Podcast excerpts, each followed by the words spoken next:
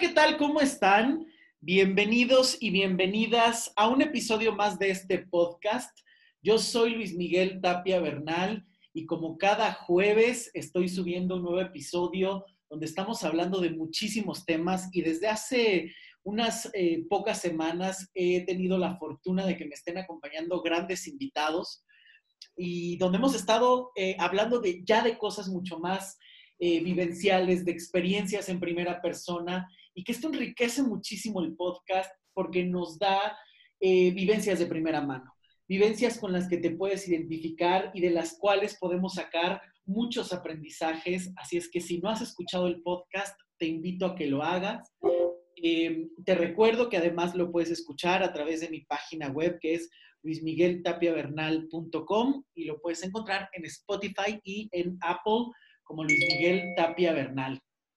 Eh, la verdad es que estoy muy contento porque ha habido muy buen recibimiento, muy buenos comentarios y además les está gustando mucho esta dinámica con eh, invitados que la verdad yo estoy fascinado y más porque hoy también se trata de un gran invitado que para mí es un honor tenerlo aquí porque es mi maestro de budismo y el que me ha enseñado muchísimas cosas y de verdad no hay plática que no le aprenda. Así es que estoy feliz de darle la más cordial bienvenida a Kalama Sadak. Kalama, muchas gracias por estar aquí. No, muchas gracias, don Miguel. Eh, este, a ti, hombre, eh, muchas gracias por tus, por tus palabras y tu apoyo y tus consideraciones. Gracias por la invitación. Muchas gracias a ti. De verdad me da, me da muchísimo gusto porque eh, creo que hoy más que nunca, en medio de lo que se está viviendo de la cuarentena, que creo que es un parteaguas para todos, es más necesario el trabajo personal, la exploración de nosotros mismos y sobre todo acceder a buenas herramientas que realmente nos permitan movernos y no solamente quedarnos en meros conceptos. Y algo que he aprendido profundamente de ti y del budismo es que el budismo no son conceptos. El budismo va hacer algo que se aplique a la vida cotidiana y que realmente cumpla una función. Me gustaría que antes que otra cosa nos dijeras qué es budismo, para que nos quede claro a todos, en qué consiste. El budismo. Sí. Eh, sí, sí, mira, Luis, eh, podríamos decir en pocas palabras que el budismo es una visión de vida. Eh, como visión de vida tiene diferentes mm, campos de trabajo. El budismo es algo muy empírico, por cierto. ¿eh? Y de hecho podemos decir que el budismo no es más que el estudio y la transformación de nuestra mente-corazón hacia dos metas muy concretas. La meta de la sabiduría y la meta de la compasión.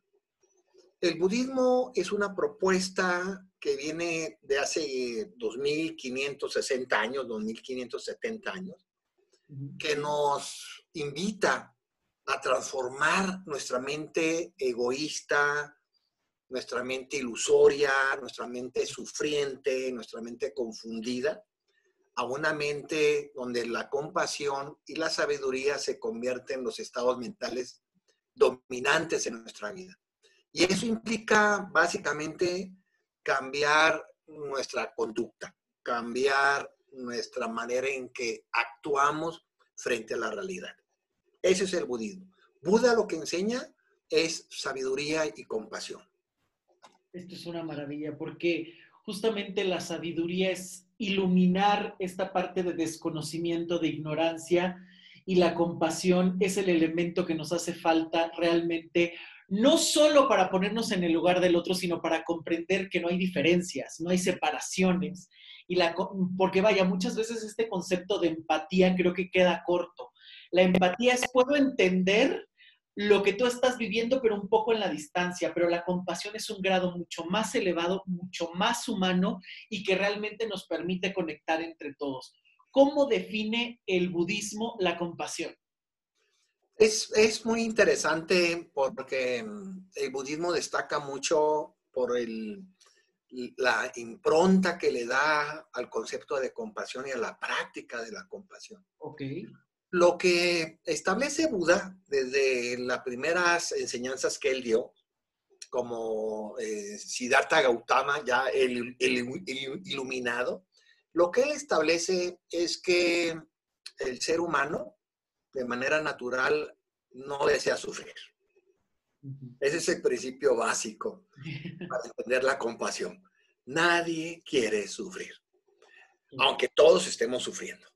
Ah, pero porque traemos un problema ahí de conceptos, de patrones mentales, de hábitos negativos, que es medio, podríamos decir, medio complicado de por qué si queremos ser felices no lo podemos hacer. Y la compasión es precisamente la emoción y la abolición, es decir, la acción con motivación que nos invita a entender las causas y condiciones de ese sufrimiento para poder trascenderlo. La compasión en el budismo no tiene nada que ver con la lástima. Excelente. Eh, no tiene nada que ver con uno sentirse superior, yo, yo ayudo porque el otro está más amolado que yo. La compasión en el budismo es una abolición, es decir, es una voluntad de, de, de hacer práctica para poder destruir y disminuir por lo menos las causas que están generando sufrimiento en uno mismo, sería la autocompasión, y en los demás sería la compasión, que por cierto en sánscrito le nombramos karuna. Karuna quiere decir compasión y está, la compasión está directamente relacionada con el sufrimiento.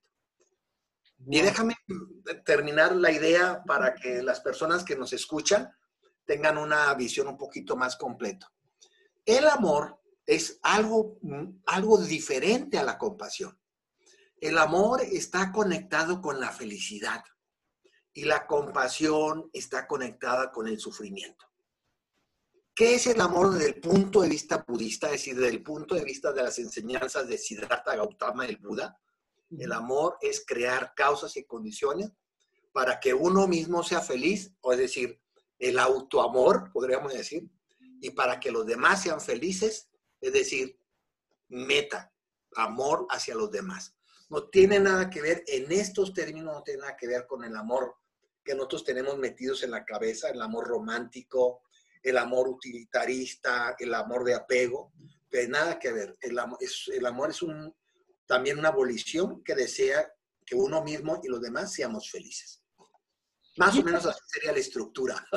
Y esta concepción se me hace hermosa, ¿no? Porque muchas veces desde aquí, si lo vemos, esto se puede llevar perfectamente a la práctica.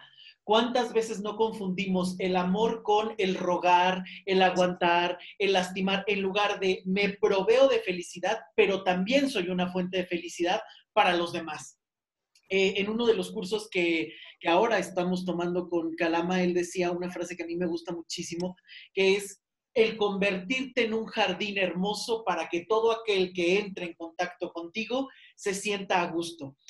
Y esta idea me gusta mucho porque yo siempre he visto que el corazón es como una casa, un lugar que uno decide cuántas habitaciones tiene, de qué elementos lo provee para que tú te sientas a gusto y para que todo aquel que llegue esté confortable contigo, ¿no? ¿Cuántas veces no hasta en las relaciones de pareja podemos ver que están eh, con un corazón destrozado, eso es lo que están ofreciendo y todavía están esperando que alguien más les dé lo que ni ellos se pueden dar, ¿no? Y aquí estás partiendo de un elemento hermoso que es el, la autocompasión y el autoamor, ¿no? Tengo que darme también a mí y yo, bien colmado, puedo ser una buena fuente para los demás. Exacto. Esto se me hace hermoso. Em, ahora, yo he visto mucho que eh, las constelaciones familiares abiertamente lo ha dicho Bert Hellinger, inclusive la terapia breve estratégica Giorgio Nardone ha tomado infinidad de, temas del, budismo, ¿no? Inclusive muchas veces yo veo tus, eh, en tus cursos o en tus charlas y digo, ah, claro, entiendo por qué la terapia breve creó esta tarea especial o por qué en constelaciones se habla de esto, porque justamente en constelaciones familiares uno de los, uno de los órdenes de la ayuda es no sentirse superiores, porque justamente dice que muchas veces el que quiere ayudar necesita más de los que están necesitados que los necesitados de la ayuda. Es decir, ¿cuántas veces no se necesita sentirte el bueno, el que da, cuando en realidad te está moviendo esa parte ególatra y no la ayuda por ayudar y que el otro crezca, sino siempre buscar la dependencia, ¿no? Que esto se me hace sumamente tóxico. Y en este punto del budismo, a, mí me gusta mucho que las personas nos compartan cómo llegan a las cosas y, y Kalama cómo llegó al budismo. Porque además uno te ve y uno dice, bueno, este hombre ha avanzado tanto y es tan sabio. y a veces... Ojalá, ojalá. y esta parte de la historia también es sumamente linda porque cómo cada uno conecta o llega a estos puntos de transformación en la vida. ¿Cómo llegó Kalama Sadak a eh, budismo? Bueno, eh, sí, efectivamente mi nombre completo eh, budista es Kalama Sadak. Mi nombre civil es Jorge García Montaño. Y eh, es muy eh, interesante la pregunta que haces de cómo llega uno, porque realmente llega uno.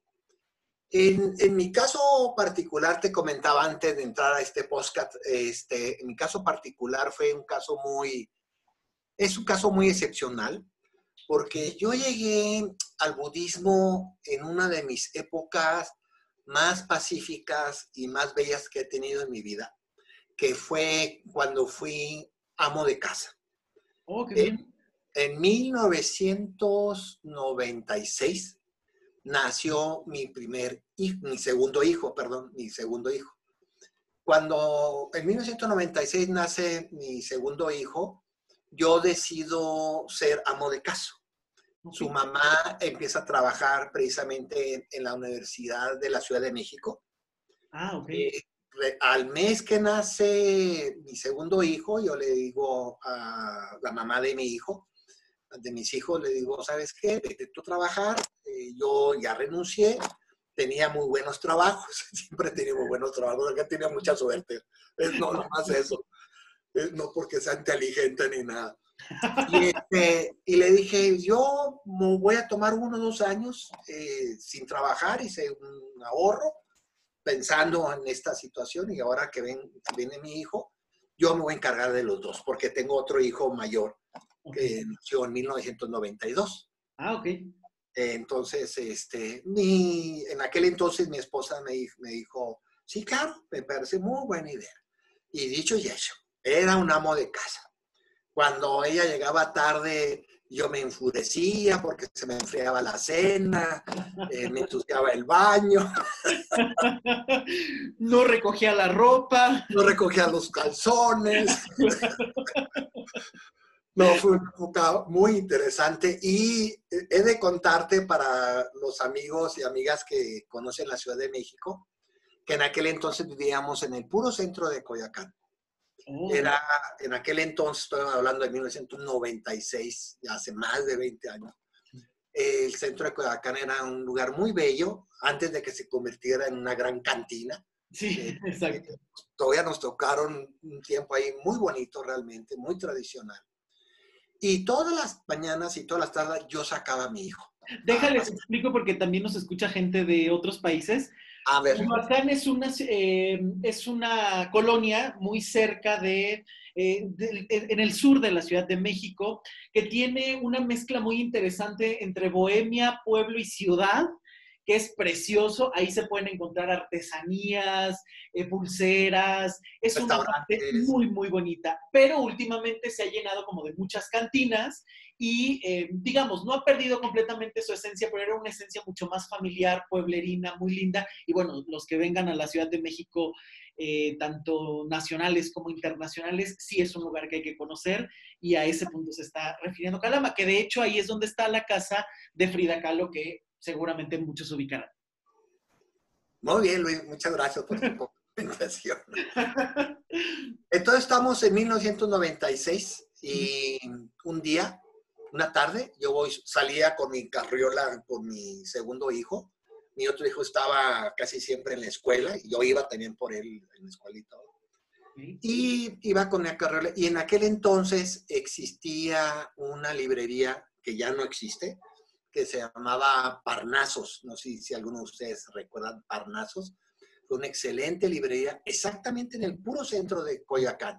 Enfrente de, la iglesia, ¿no? Enfrente de la iglesia de San Carmen. Y era un eh, restaurantito también. Sí, era, tenía un una cafetería, una librería, y en esa ocasión entré. Yo me formé, yo estudié sociología. Sí, somos colegas. Una maestría en economía y hice un doctorado en demografía. Entonces, de mi historia académica siempre había sido ver el mundo hacia afuera, analizar hacia afuera todo. Yo nunca tenía que ver nada si no eran los otros los culpables de todos los problemas. Y ese era mi concepto, ese era, mi, ese era así me formé académicamente, más en demografía que vemos el estudio de la población, mortalidad, natalidad, este, movimientos migratorios, pues todo lo ves hacia afuera. Y yo estaba en ese ambiente muy académico con mis amigos, mis amigas académicas. Me formé en la UNAM y me formé en el Colegio de México. Entonces, pues yo, ese era mi ambiente, esos eran mis libros. Y curiosamente, esa, me acuerdo tan bien como si hubiera sido ayer. En, en esa tarde, era una tarde de verano, haber sido junio, julio, porque hacía poquito calor. Entré a la librería y, y hubo un libro siempre me ha gustado mucho tener libros, siempre desde los 17, 16 años he sido un lector de libros. Este, me llamó mucho la atención, mucho, algo fuera de lo normal, verdaderamente. Y era un libro pequeño, me acuerdo muy bien, de color azul, que por cierto lo presté hace algunos años y no me acuerdo a quién se lo presté y no me lo han regresado como sucede siempre cuando uno presta los buenos libros. Claro, hoy daba mucho coraje, pero así. Y volteé y, y, veo un libro pequeño, por eso, este, que se llamaba, que se llama, todavía existe, lo vi la otra vez en la librería del cristal, por cierto, se llama El enemigo interno. Wow, qué buen título. Entonces digo, ay, ¿qué, qué, qué, enemigo interno, ¿qué es? Si toda la vida los demás, el enemigo está afuera y ellos son los culpables, el gobierno, la burguesía, este, a que se te pusiera enfrente era el culpable de tu sufrimiento. sí. Y, y realmente me fue imposible ignorarlo. Me acuerdo que había que con la carroza y me fui directo con el libro. Es de una, de una alemana, una psiquiatra, una persona, creo que ya murió, Giselle, se llama Grisel en alemán. Este, es una psiquiatra ella, era una psiquiatra ella. Y lo agarré. Y, inmediatamente me regresé a la casa y empecé a leerlo. Mira, Luis, no te, me lo comí, eran como 300 páginas, pequeñas, ¿eh? era un libro pequeño. Pero me lo comí en 24 horas. Wow, sí, sí. Me lo comí. Sí, sí, de veras que me fue un... Yo en aquel entonces mi vida era una vida hogareña. Eh, vivíamos bien, gracias a nuestra situación económica muy desahogada. Mi señora trabajando, salía de la mañana, llegaba en la noche. Yo llevaba a mis niños, hacía comida, me cargaba la casa, teníamos una asistente doméstica. Realmente que tú digas, eh, todas las tardes para los compañeros que, y amigos que nos están escuchando y que no conocen el sur y Coyoacán. Ahí se ponen músicos, conjuntos de música y danzantes aztecas. Mis tardes eran, todo mundo conocía a mi hijo porque todos los días lo sacaba. Eh, los de los músicos se le acercaban, era un hijo, era un niño muy hermoso porque era así como gordito. Entonces, cuando la gente me dice, sí, llegaste al budismo porque tuviste grandes, seguro, gran crisis. No, le dije, llegué cuando menos tenían problemas. En la paz absoluta. Vivía amo de casa, sin problemas de quincenas ni nada.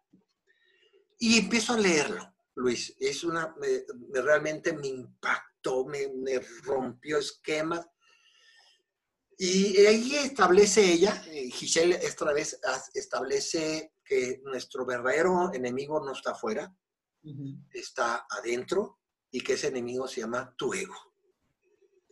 Me, de verdad me, impactó. Nunca había escuchado yo del budismo, nunca había leído una línea de budismo, ni sabía quién era Siddhartha Gautama. Y dije, yo soy de aquí. Y al final del libro viene una cosa, es como todo el karma, ah, vamos a hablar con karma, ¿no? Después, todo el karma se estaba configurando, viene en una biografía. Y como todos nosotros que leemos muchos libros, nos encanta ver las biografías de los libros. Yo siempre, antes de comprar un libro, veo qué, bibliografía usa y con eso... ¿A quién cita? Sí, claro. Sí, tiene que para comprar. Si tiene una bibliografía, compro. Si no, no. Sí. Y veo unos libros de un tal chamaco, señor, que se llama Dalai Lama. Dalai, Dalai Lama, hasta se mismo, así medio sangronzón. Vio un título que dice Ética para el nuevo siglo. Ah, y otro título que dice El arte de la felicidad. Que por cierto, estos dos títulos se los recomiendo muchísimo a la persona. Y en aquel entonces a dos cuadras del Parnaso existía otra librería que desgraciadamente no la cerraron, pero se llamaba Nalanda. Nalanda quedaba en Tres Cruces, que es una calle de las principales que cruzan Coyoacán. Y era una de las, era, era la única librería de todo México que se concentraba en literatura religiosa tú entrabas a Nalanda y veías literatura este, musulmana, literatura cristiana, literatura católica, eh, yoga, y veías budismo. Y al día siguiente me fui corriendo, dije, Nalanda debe tener estos libros del Dalai Lama. Y Quiero seguir leyendo. ¿Sí? ¿Mandé? Quiero seguir leyendo. Sí, dije, no, no, esto está de loco. Dije, yo, yo aquí realmente, Luis, me sentí, quizá por primera vez en mi vida, eh, me sentí ubicado donde quería estar. Wow. ¿En ¿Dónde Allí. Dije, esto es mío. Me acuerdo que ni la llamaba budismo, ¿eh? le llamaba algo de Buda, la onda del Buda. O sea, sí se me había, no se me había en la mente, me acuerdo muy bien. Y fui corriendo en Nalanda y veo Nalanda está, está, fue un proyecto de, eh, de un amigo mío que maneja la editorial Pax, que es de las pocas editoriales mexicanas que producen libros mexicanos. ¿Dónde están los libros? Sí, seis de mis libros están ahí en editorial Pax. tienen que leer a Kalama Sabak. Al ratito les vamos a dar todas las formas para que lo contacten porque tienen que conocerlo, tienen que leerlo y tienen que estudiar con él, sí o sí. Total, para no hacerte más larga la historia, compro los libros de la Lama, Luis, y, no me quedo absorto, me quedo enamorado.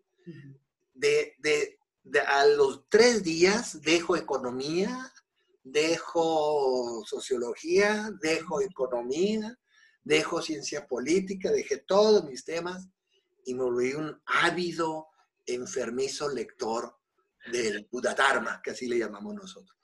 Dalai Lama a mí me abrió, fue el, autor realmente que me abrió ya eh, los ojos, estoy hablando de 1996, y en aquel entonces en México había varios centros budistas, estoy hablando de 1996. Uno estaba manejado por mi, muy querido amigo, queridísimo maestro Upek Shamati, que fue el fundador del Centro Budista de la Ciudad de México. Oh, eh, eh, eh, sí, en aquel entonces él estaba exactamente enfrente de los viveros de Coyoacán. Ah. Para los que no conocen también Coyoacán, los viveros de Coyoacán es un lugar muy hermoso, es un parque que produce árboles para toda la Ciudad de México. Y la gente va ahí a correr, a caminar o a convivir. Es un parque cerrado donde solamente entran personas, no entran perros, no entran bicicletas, no entran... Y ellos estaban en una cuadra. A las dos semanas me fui con ellos, averigüé dónde había un centro budista porque yo tenía que, comenzar a contactar y me encontré a Upechamate ahí. Y ahí inició ya esta vieja historia de este viejo Kalamasarak. ahí me hice, realmente yo me hice budista al día siguiente de conocer el budismo. Wow. Hacía mucho que no lo contaba, Luis, por eso te decía que sea muchos. pues muchas gracias, porque a mí me gusta mucho, porque creo que ahí es cuando uno puede, de una manera mucho más vivencial compartir las llegadas. Qué maravilla que haya sido en medio de, la paz, ¿no? No todos los grandes descubrimientos se tienen que dar en medio del caos. Exacto, exacto. Al contrario, hay muchísimas formas de llegar al conocimiento. Y yo que incluso también constantemente la vida te, va poniendo elementos y uno también elige, ¿no? Si entra de una vez, si aprende de una vez. Y esto eh, de repente también está muy claro en el budismo y justamente antes de, empezar la entrevista, grabar la entrevista, eh, le, pedí a, Calama que habláramos de dos temas principalmente, digo, más los que salgan, porque contigo siempre es una maravilla platicar, eh, pero hay dos temas principalmente que creo que del budismo se habla muy constantemente y mal, y me gustaría que empezáramos a hablar justamente del karma. Creo que en México normalmente el karma se utiliza como un castigo, ¿no? Que esta es una concepción sumamente católica, sumamente de haces algo y tienes que pagar, haces algo y tienes que tener la culpa.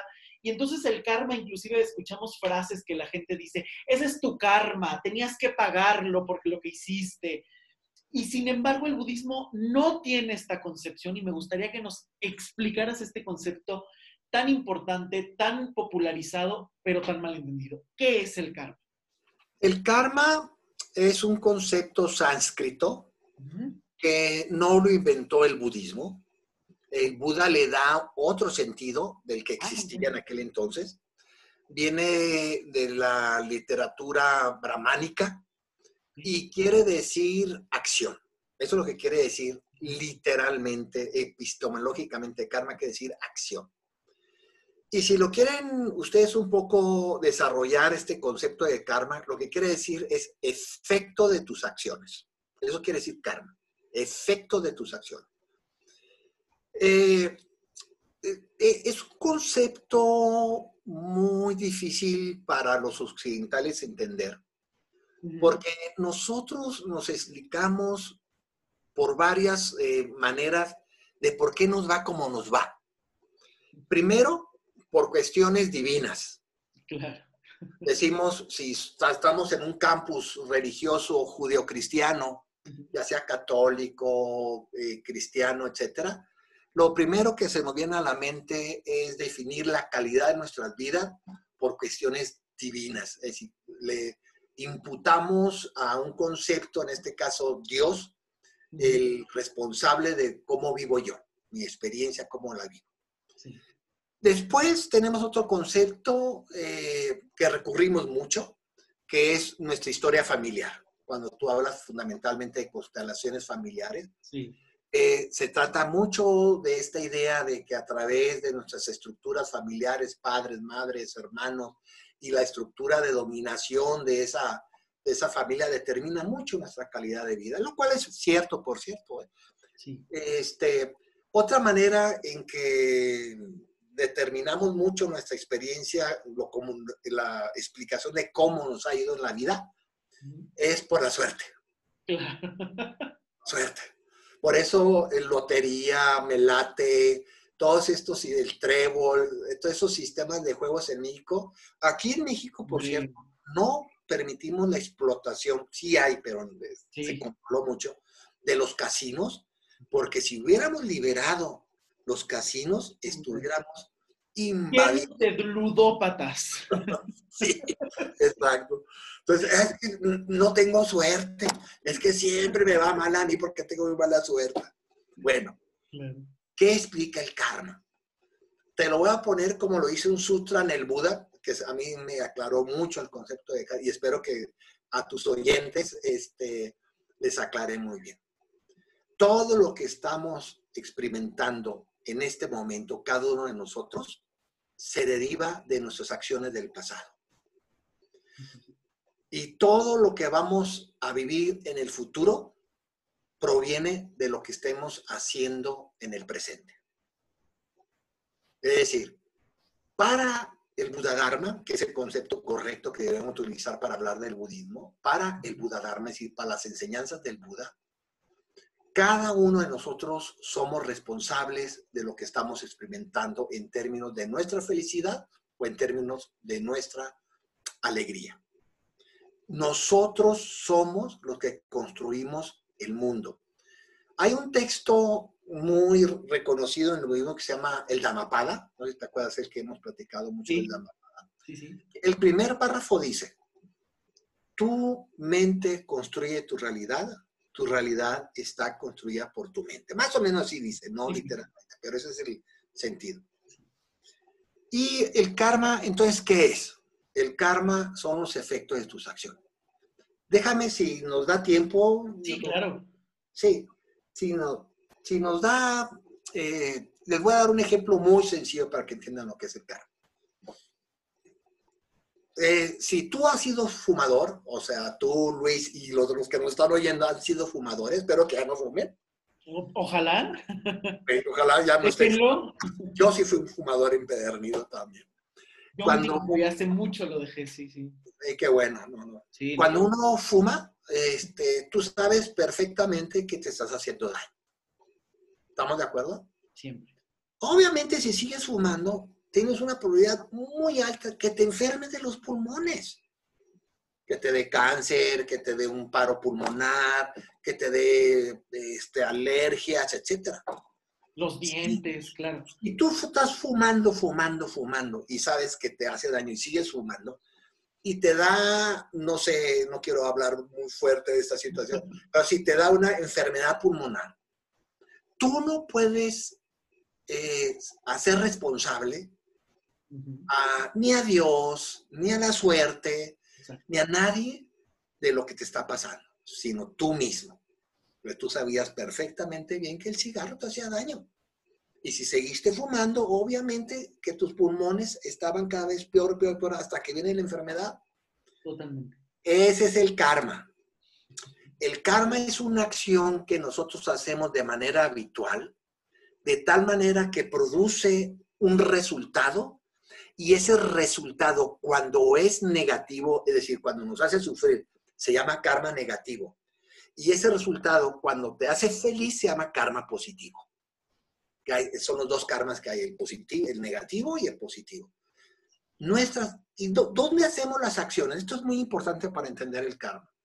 ¿Dónde hacemos las Si tú te preguntas, a ver, yo como persona, ¿en qué campos hago acciones? Porque hablamos mucho de acción, pero sí, pero ¿qué es la acción? Bueno, Claro. la acción es lo que pasa en tu mente.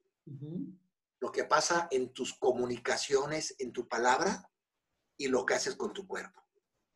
Esos son los tres campos que nosotros trabajamos en la psicología budista de las acciones. En cada de esos campos se produce karma.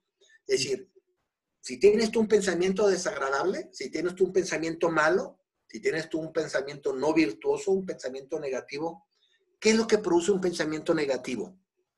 Produce un estado mental displacentero, Desordenado, caótico. desordenado, frustrante.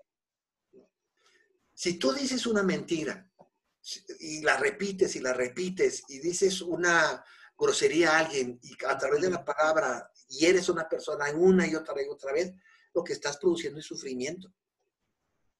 Si con tu palabra tú haces, ha- haces eh, sonidos de bondad, de amabilidad, de ternura, pues lo que produce son escenarios de felicidad y de alegría. Totalmente, sí. sí. Ese es el karma. El karma es todas tus acciones repetitivas, tienen que ser repetitivas, que producen una acción ya consolidada, un resultado, perdón, consolidado. No todo lo que haces produce karma. Muy importante esto. ¿eh? Es fundamental. No todo lo que haces es karma. Para que haya karma, tiene que haber cuatro cosas. Muy importante esto. Tome nota. Tiene que haber una motivación. Sí. Tiene que haber un objeto donde tu mente, palabra o cuerpo entren en contacto con ese objeto de tu acción. ¿Estamos? Tiene que haber un resultado. Y ese resultado, ese es el más importante para que haya karma. Tiene que ser coherente con tu motivación. Si, la, si el resultado no es coherente con la motivación, no se produce karma. Te, lo voy a poner otro ejemplo muy sencillo. Ni modo, son los que se me ocurren a mí. Tú vienes en el carro, en tu carro, ah, o en tu auto, manejando. y de pronto se atraviesa un gato, pero recio, recio, recio, y lo golpeas al gato. Y, te paras y te bajas a ver qué le pasó. Bueno, lo ves medio amoladito, lo agarras al gatito, te lo subes, lo llevas al veterinario. Ahí no hay karma, aunque hayas tú lastimado al gatito. Porque tú venías manejando, el, el, sujeto, ¿no? Tú eres el sujeto. El objeto es el carro. Sí. La acción fue que ese carro golpeó al, gato. Claro. Pero tu no motivación, no fue, no fue golpear al gato. Claro. No hay karma. ¿Estamos? Claro. Ahora, tú te peleas con tu pareja. Sales de tu casa furioso. Agarras el mismo auto y vuelves a ver el mismo gato, pero ahora andas iracundo y dices, yo a este gato lo mato y te vas encima y lo golpeas y efectivamente lo matas. Ahí sí hay karma.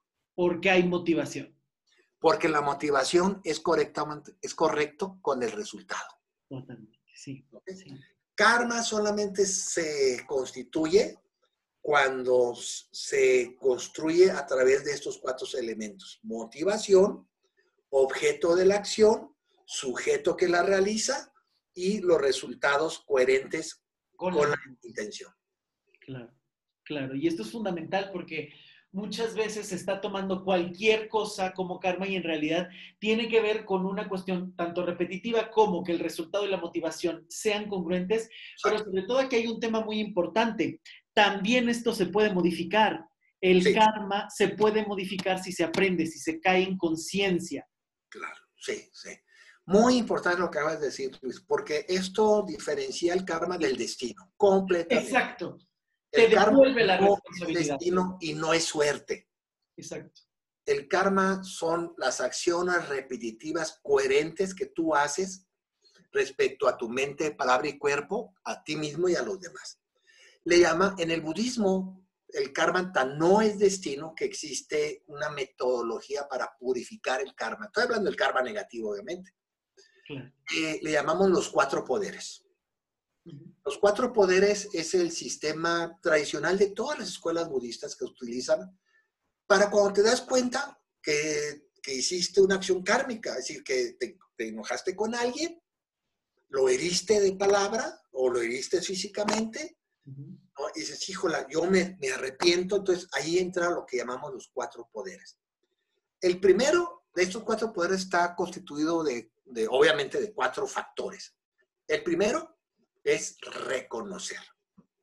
Reconocemos que hicimos una acción que produjo mucho dolor o mucho sufrimiento. Lo reconozco. Ya sea una acción mental, ya sea una acción de palabra o ya sea una acción de cuerpo, no importa en cuál área. Dice, yo reconozco que hice mal. Y no estoy hablando del mal moralista, estoy hablando del mal que produce sufrimiento. Que es objeto de trabajo de nosotros, el sufrimiento. Claro. Después de reconocer, eh, después de, de hacer el reconocimiento, viene el segundo factor de poder, le llamamos, el arrepentimiento decimos, híjola, no lo vuelvo a hacer. Tomo la decisión de no volverlo a hacer. Me cueste lo que cueste, tendré que romper este hábito maldito que tengo, pero no vuelvo a hablar mal de esa persona. Le herí mucho, eh, sé que entra en un problema de mucha depresión por mi responsabilidad de mis palabras, no le vuelvo a decir lo que le dije. Arrepentimiento es el segundo factor. El tercer factor, el factor, es, muy interesante este factor, se llama el factor de recompensa. Es el factor contrario a lo que hiciste. Por ejemplo, si hablaste mal de esa persona, comienzas tú a hablar bien. y aunque no sea cierto, ¿eh? ojo con esto.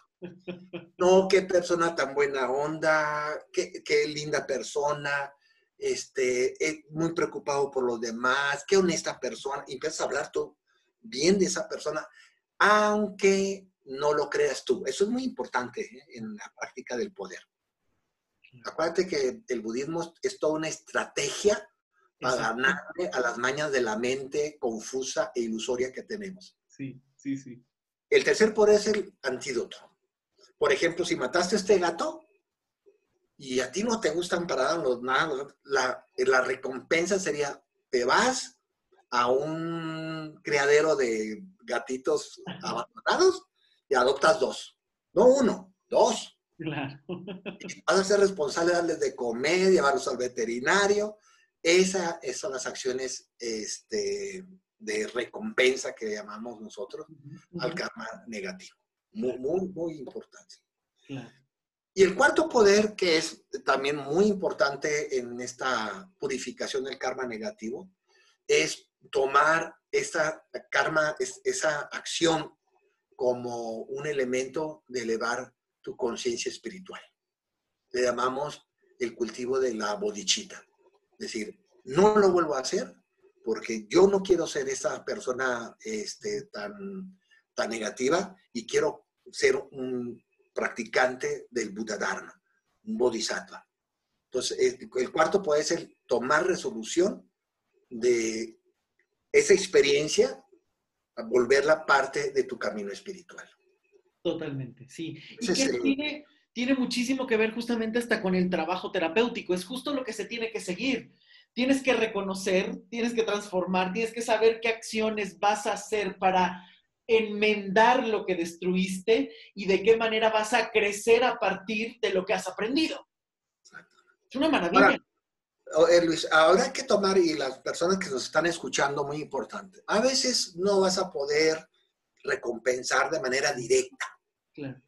Y tendrás que buscar un mecanismo indirecto de recompensa. este, a veces hacemos cosas que destruimos y ya no hay manera de volverla a reconstruir. Entonces hay que buscar eh, elementos, podríamos decir, secundarios para poder este, purificar ese karma negativo. A veces no podemos, a veces Nuestras acciones de mente, palabra y cuerpo son tan agresivas que destruimos al objeto y realmente ya no podemos hacer nada. Y más cuando las personas se mueren. ¿eh? Eso es cierto. Si lo heriste, si hablaste mal de él, si, si violaste a la persona, si le robaste y se muere, pues ya no hay manera de recompensar. Tienes que buscar otro mecanismo de Claro, claro, claro.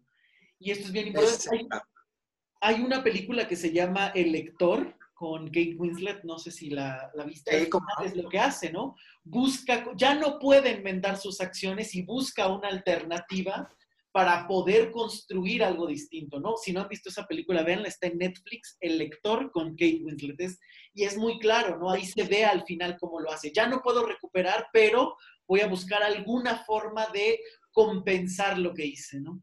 Sí, sí, exacto. Exacto, esa es la idea. Lo mejor es que nuestro karma negativo se vea recompensado de una acción contraria y directa. Al doble, al, robaste 100 pesos, da a la Cruz, cosa, a la cruz Roja 400. Eso es lo ideal, ¿no? Eso sería lo ideal, ¿no? La recompensa no es, eh, no es igual, sino buscamos una recompensa exponencial. Muy importante eso, ¿eh? Oye, qué bien, porque además esto va conectando. Fíjate, en constelaciones hay una ley que dice, de lo bueno tienes que dar lo mismo y un poco más. Porque ese extra es lo que endeuda positivamente al ser humano. Te doy un abrazo y entonces tú tienes una buena palabra para mí y entonces cada vez se va generando más amabilidad. Te vas endeudando de manera positiva en el crecimiento, en la amabilidad, en el amor, en el respeto. Pero de las cosas negativas hay que compensarlas, pero siempre un poco menos del daño que recibimos porque ese menos es el acto de amor por el otro para no estar en, la misma, en el mismo nivel y no empezar una guerra, sino que tú puedas descargar el enojo, pero al preservar ese menos de lo que te hicieron, estás preservando el amor por el otro y ahí restableces el equilibrio, que va muy de la mano con esto que nos estás diciendo. Sí, sí, claro. Es una maravilla. Oye, ahora, eh, todavía vamos bien de tiempo, ¿no? Sí, Sí, sí, Nos da tiempo para hablar de la vacuidad, porque este es el segundo tema que te pedí que tocáramos, porque también es otro de los temas que más se habla en el budismo y que se malentiende, pero casi todo el tiempo. Entonces, nos gustaría que nos iluminaras con este tema porque de verdad es un punto fundamental del budismo. Sí, ahí sí, Luis, y las personas que nos están escuchando, eh, el concepto de vacuidad es, de hecho, el concepto más complicado que tiene el budismo. No hay concepto más difícil de entender. Y no es porque seamos tontos o porque no tengamos los recursos, no, es que el concepto en sí mismo de vacuidad que utiliza, este, eh, que utilizó en un sutra, o sea, en una enseñanza del Buda, que le llamó el Sutra del No Alma. De ahí nace todo este, les recomiendo mucho ese sutra. Eh, ahí está en nuestra página, por cierto, en nuestra página de www.budismo libre. Nosotros somos Budismo Libre Asociación Civil. Ahí tenemos nuestra página. Eh, los invito, aprovecho Luis, perdón. por favor, no, al contrario. De hecho, toda la información de Calama la van a encontrar en el texto que vaya a acompañar donde nos escuchen, ya sea en Apple, en eh, Spotify o en mi página web. Ahí van a encontrar abajo toda la forma de contactar a Calama Sadak, Calama con qué, con K de kilo y con S, Calama Sadak. Y la página es budismolibre.org. Repito, budismolibre.org. Vayan corriendo porque ahí van a encontrar los mantras, libros gratuitos, libros para comprar. Es una página sumamente rica y por supuesto todos los eh, talleres, los seminarios, los retiros que está organizando Calama a lo largo de todo el año en México. Sí, muchas gracias. No, hombre, al contrario. Eh, bueno, ahí en esta página que Luis amablemente les está recomendando, eh, viene, tenemos una liga que se llama Sutras y Satras Budistas ahí les recomiendo que eh, lean dos sutras, el sutra de la gran perfección o del gran, la gran corazón y el sutra del no alma, este, que son los sutras donde se basa este concepto de vacuidad. Eh, en primer lugar, el concepto de vacuidad en sánscrito se dice sunyata.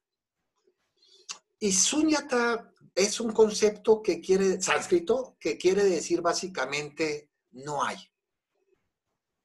No hay. Eso lo quiere decir sunyata. No. Eh, desgraciadamente, tanto en inglés como en el español lo hemos traducido como vacío. Pero no es el concepto lingüísticamente hablando de sunyata. Sunyata quiere decir no hay. Es lo que quiere decir sunyata. Y hay que destacar un punto muy importante para las personas que están tocando por primera vez o, o que están entrando al tema del budismo. En el budismo, eh, la liberación espiritual, que le llamamos niroda, en el budismo la, liberación espiritual no se hace por fe, no se hace por dogma, no se, no se hace por autoridades y no se hace por entidades divinas. La liberación en el budismo se hace a través del conocimiento. Esto es una maravilla. A través de la sabiduría. Y eso nos distingue de todas las demás religiones y de muchas filosofías de vida. Sí, totalmente. ¿Por qué hablo de esto? Porque el concepto de vacío que nos habla Luis Miguel es el concepto que equivale a la sabiduría en el budismo. ¿Qué es sunyata? Sunyata es una visión de la realidad correcta. Nosotros cuando vemos un objeto, o cuando vemos a una persona, cuando tú ves tu celular, cuando tú ves a tu hermano, cuando tú ves este, a tu vecino, cuando tú ves al pecero, cuando tú ves una llanta, cuando tú ves un libro, cuando tú ves la comida, todo eso que le llamamos nosotros apariencias, aparecen como si existieran por su propio lado. ¿No? Este, no sé si vas a dar la imagen, porque podría dar la imagen de mi taza. Sí, mm, bueno, ahora solo va a ser audio, pero okay. La describimos. Ok. Si tú tomas una taza, vamos, vamos a, partir de lo que dice Luis, si tú tomas una taza, una taza de té, la taza de té aparece en tu mente como si la taza estuviera allá y tú estuvieras acá. ¿Estamos de acuerdo? Es como si la taza existiera de forma autónoma. También se dice como si la taza existiera por sí misma, por sus propios poderes, como si la taza existiera de manera independiente a causas y condiciones, por su propio lado, se dice eh, eh, en la literatura más clásica.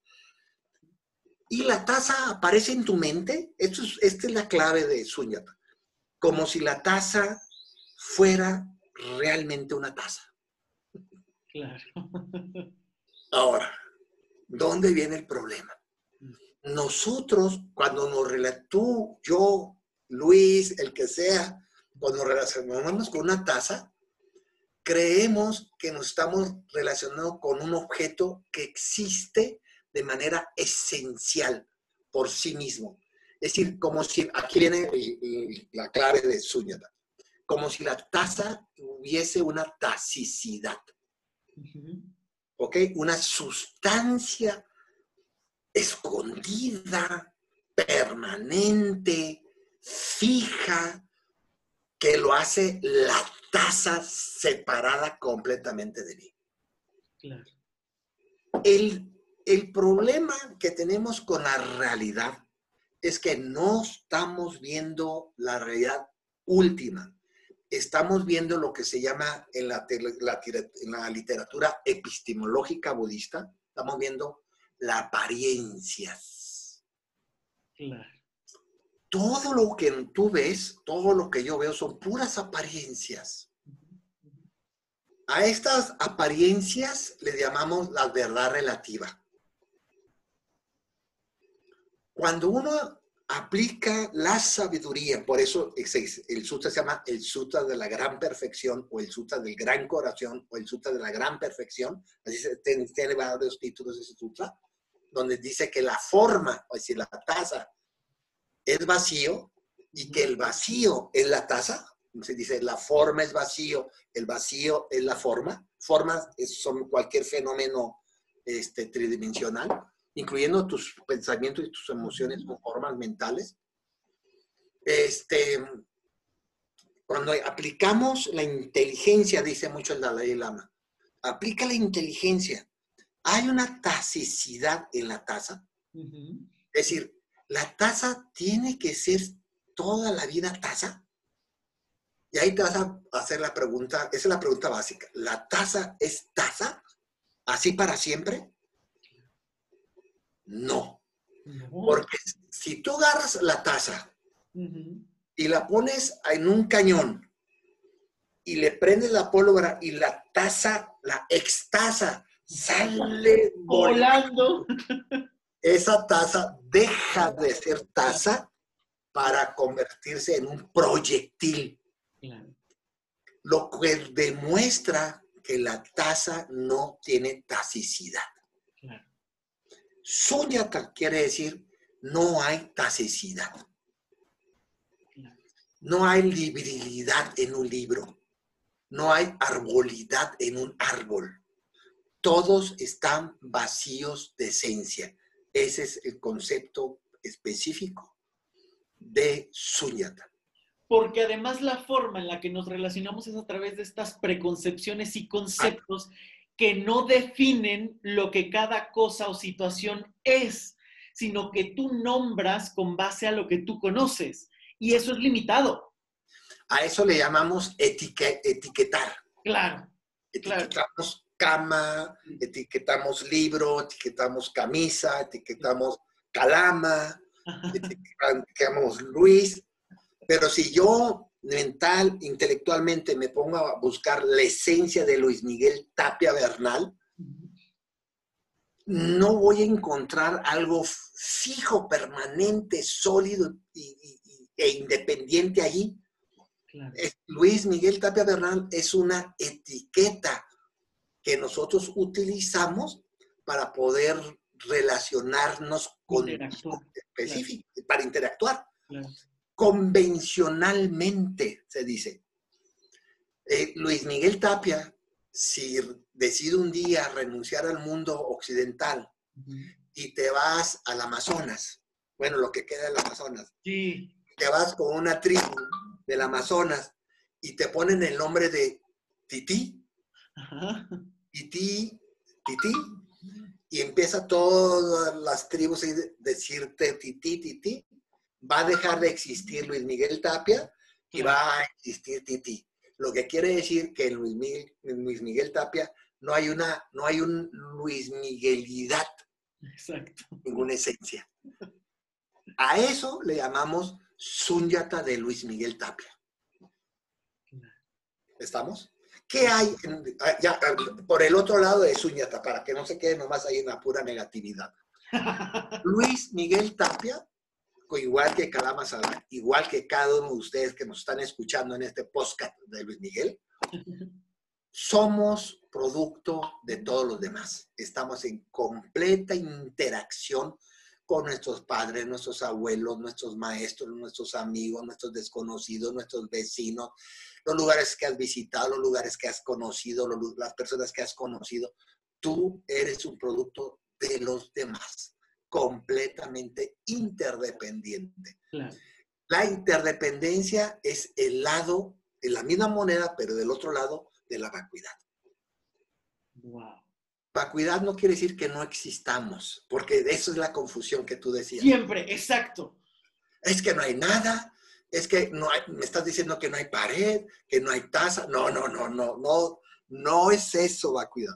Hay taza, hay pared, hay libros, hay Luis Miguel, hay este, eh, celulares, claro que existen esas cosas, pero no existen como aparecen en nuestra mente no iluminada y engañada. llena de prejuicios. Como, si tuvieran esencias. Exacto. Es como si el celular hubiese una celulidad. Exacto. Como si Luis Miguel hubiese una un Luis Miguelidad dentro de Miguel, una esencia permanente, fija. Así aparece en nuestra mente. Y así nos relaciona. Sí, sí. No, ya sería. Y, y, justamente es ahí donde es definir y entonces al definir limitamos reducimos toda esa esencia, reducimos las posibilidades de lo que cada cosa, situación o persona puede ser, dar o convertirse para decir, no te transformes, quiero que sea siempre la imagen que yo tengo.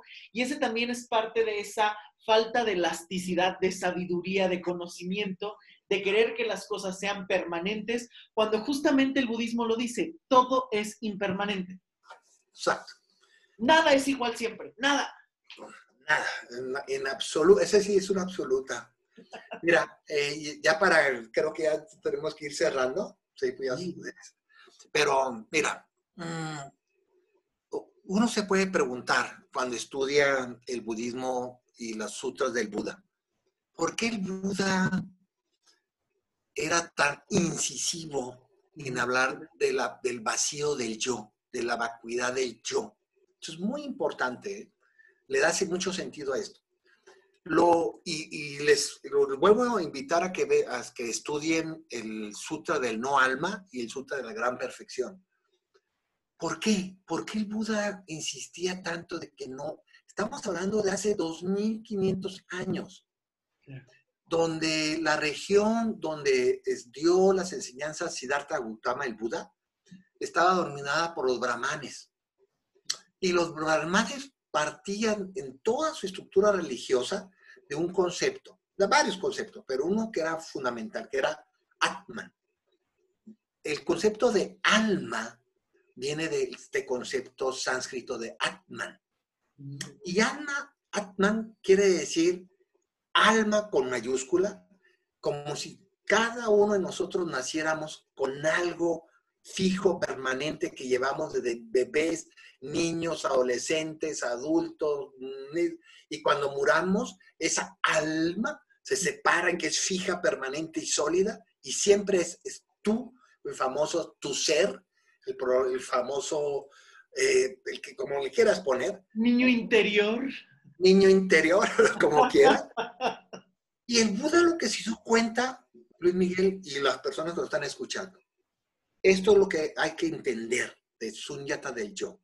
Es que ese concepto es uno de los conceptos que más bloquean, que más sabotean nuestra compasión y el amor a los demás.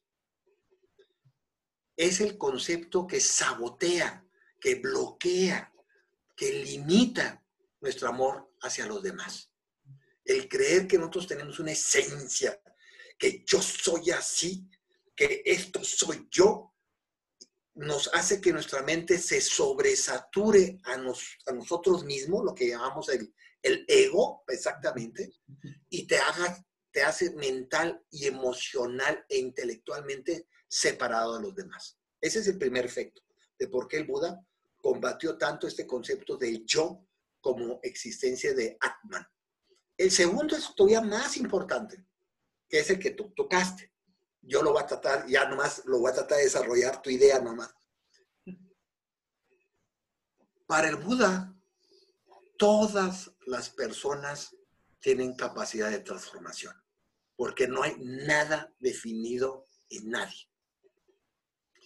Cuando entendemos un poquito, no tienes que entender mucho, que no hay una esencia en ti, que no tienes tú por qué repetir tus patrones mentales negativos como si realmente fuera un destino manifiesto, y te das cuenta que estás vacío de identidades fijas y permanentes, es cuando encuentras la salida y puedes encontrar la fuerza de transformar tus pensamientos, tus emociones, tus sentimientos, inclusive tu cuerpo, tus historias. Todo lo puedes cambiar porque nada está fijo en ti. Eso es el vacío del yo. No es que no existas, no es que no es nada, no, es que suñata es no hay.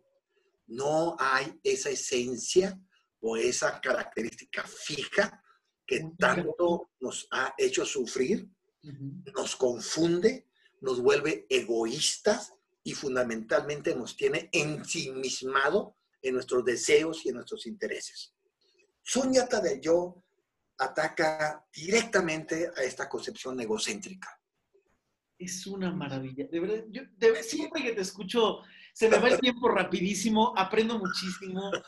Y, y, de verdad, es, me fascina el budismo precisamente por esto, porque no solamente es una repetición, unos conceptos, sino realmente es mirar, conocer, pero sobre todo llevar a la práctica ideas, conceptos nuevos y desarrollar nuevas formas de vida, que esto me parece de lo más rico, de lo más humano y sobre todo, cabe em, aclarar que eh, Kalama está haciendo un budismo laico.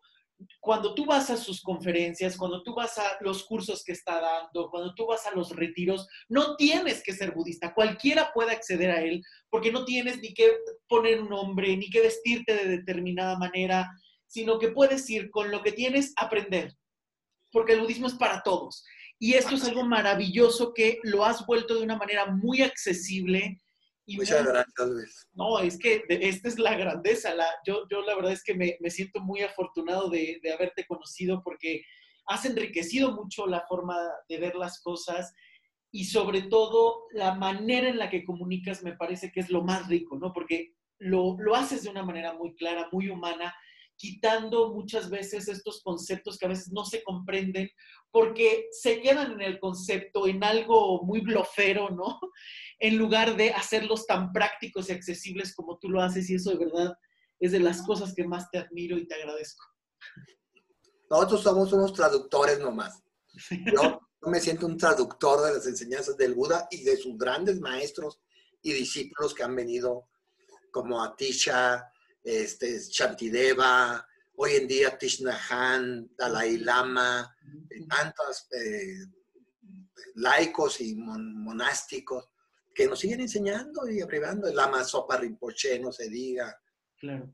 si la, gente, si, la gente, si la gente quisiera comenzar a leer un libro de los que tienes publicados, de estos seis que tienes publicados, ¿por cuál le recomendarías que comenzara? Dos de ellos. El, primero que les recomiendo mucho si quieren realmente abrevar este, paso a paso el budismo es el Buda Dharma, una estrategia para cambiar de vida. Está en la editorial Pax. Ese es el más completo. Y el otro libro que les recomiendo mucho también si quieren entrar a esta dinámica es el, el arte de estar bien. Es, yo creo que ahorita que estamos tantos con esta pandemia y cuarentena, hay que comenzar a leer libros un, un poco más eh, alegres, ¿no? El arte de estar bien.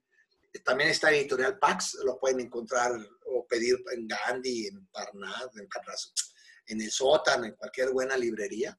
Pero en esos dos sí les recomendaría yo este, empezar, más por el Budharma, que vaya, por cierto, en la tercera, ya vamos a sacar la tercera edición. De sí, claro. Y recuerden, eh, además, eh, te pueden encontrar en eh, distintos cursos que estás dando en la República Mexicana, no solo en la Ciudad de México. De hecho, tienes uno muy pronto en Guadalajara, ¿no? Que esperemos la pandemia deje... porque, híjole, sí, el curso de Guadalajara precisamente sobre compasión. Eh, le pusimos el título eh, Cultiva la compasión cuando salgas, ¿no? Pensando en que íbamos a salir de la pandemia y de la emergencia.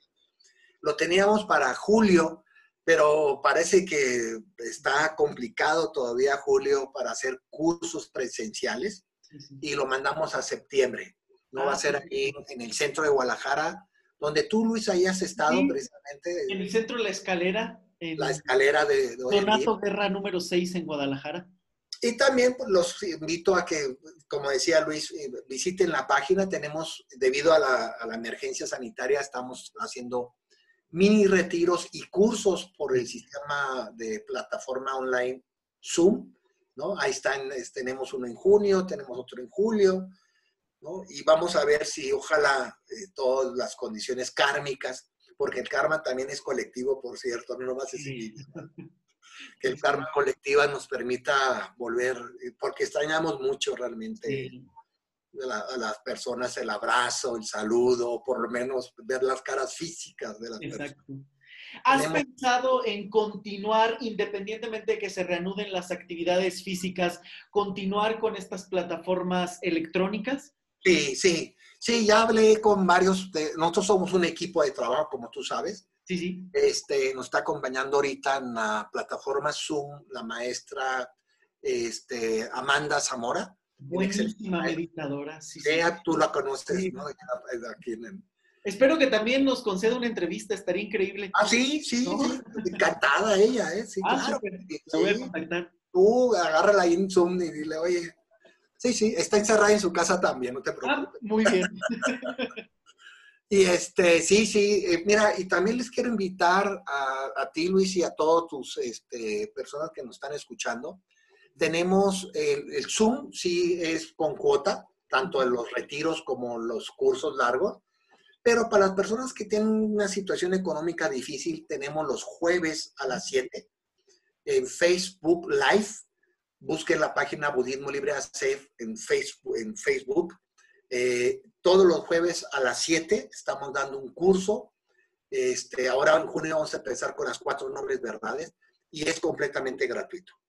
Ahí sí nos acompañan, nos han acompañado hasta 5.000, 5.500 personas por, por, curso. Es Facebook, es Facebook eh, Budismo Libre AC. Entren allí a las 7 de la tarde todos los jueves. ¿Hora de la Ciudad de México? Hora, perdón, sí, tienes toda la razón. Hora de la Ciudad de México, 7 de la tarde. Y pues visiten la página, ahí vienen todas nuestras actividades budismolibre.org. También hay una parte de bibliografía que es maravillosa, muchísimos libros. Por favor, lean los libros de Kalama Sadak, los pueden encontrar fácilmente en las librerías. Asistan a sus cursos, escuchen todo lo que tenga que ver, porque además luego también has estado haciendo algunos Facebook Live de algunas de las enseñanzas en los retiros también, ¿no? Sí, sí, sí, a veces subimos enseñanzas y meditaciones que hacemos los retiros, los subimos en el Facebook, este, nuestra página de Budismo Libre en el Facebook, para, que, para compartirlo, pues lo hacemos después de los eventos presenciales. Por favor, sigan, es Budismo Libre AC, así lo pueden encontrar en Facebook, Budismo Libre AC, denle me gusta, síganlo ahí mismo. Si tienen alguna duda o pregunta, pueden dejar su comentario e inmediatamente cuando puede el equipo de Budismo Libre y Calama les responden. Eh, estén al pendiente de todas las actividades en Facebook, en, la página budismolibre.org, porque de verdad Ahí vienen cursos de meditación, hay cursos de uposatas, que son un día de enseñanza budista, retiros de tres días, una semana. Eh, la verdad es que son una maravilla. Yo que he estado con Calama, de verdad es una desconexión y un aprendizaje invaluable, es maravilloso. Además, en lugares muy bonitos en distintos puntos del país, acá en México.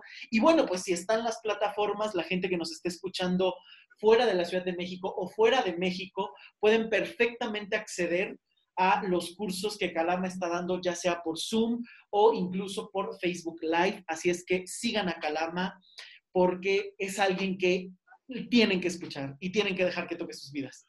Muchas gracias, Luis. Muchas gracias por sus palabras, de verdad. Hombre, gracias a ti, de verdad. Pues mira, se me ha ido el tiempo rapidísimo. Espero que pronto me concedas otra entrevista o muchas más. Porque de verdad será genial seguir compartiendo tus enseñanzas y que cada vez más personas conozcan esta filosofía de vida y esta forma de vida tan enriquecedora, tan eh, tan maravillosa porque no encontré otra manera de, definirla y que cada vez más se conozca tu trabajo. Muchas, muchas gracias. No, a ti, muchas gracias. Y, este, y una última reflexión más rápidamente, porque ya sí se nos fue mucho el tiempo.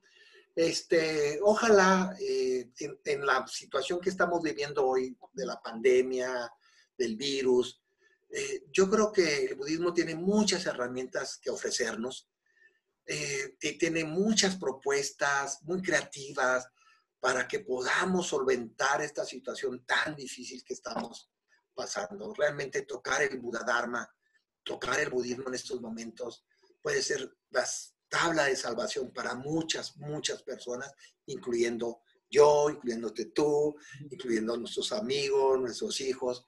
No tienes que ser budista, y aquí termino, no tienes que ser budista para practicar el budismo. Esto es una maravilla. Cualquiera puede acceder a él y de una manera tan accesible además como tú lo puedes hacer y que esto de verdad es algo que tienen que conocer y que espero que este podcast sea el inicio para muchas personas de acercarse y conocer cada vez más del, budismo y del trabajo que está haciendo el gran Kalama Sadak, que seguramente nos estará acompañando en otras ocasiones y yo lo agradeceré mucho. No, tienen que agradecerles. Muchísimas gracias a ti. Buenas noches, buenas tardes. Este, y seguimos en comunicación. Mañana nos vemos en nuestro curso. Ah, sí, claro, que estamos ahí en el curso los miércoles y viernes. Muchas gracias a ustedes por estar escuchando este podcast. Recuerden compartirlo con todas las personas que quieran. Revisen los eh, programas anteriores visiten la página de Calama, que es budismolibre.org. Y ya saben que también pueden visitar eh, la mía, que es luismigueltapiavernal.com. Ahí van a encontrar todos los episodios de este podcast, artículos, eh, las consultas, van a encontrar también los futuros talleres. Y bueno, también saben que si requieren alguna consulta individual o de pareja de constelaciones familiares, se sigue trabajando a través de Internet, que es de la misma forma que se trabaja que en una sesión individual. Así es que no pierden esta oportunidad. Creo que estamos en un momento donde más que nunca se requiere de herramientas, de trabajo personal y de una transformación total para poder enfrentar esta situación e incluso salir renovados. Muchas gracias a ustedes. Gracias, Calama. Y nos escuchamos la próxima semana, el jueves, aquí en el podcast de Luis Miguel Tapia Bernal. Gracias. Hasta pronto. Chao. Gracias, Luis.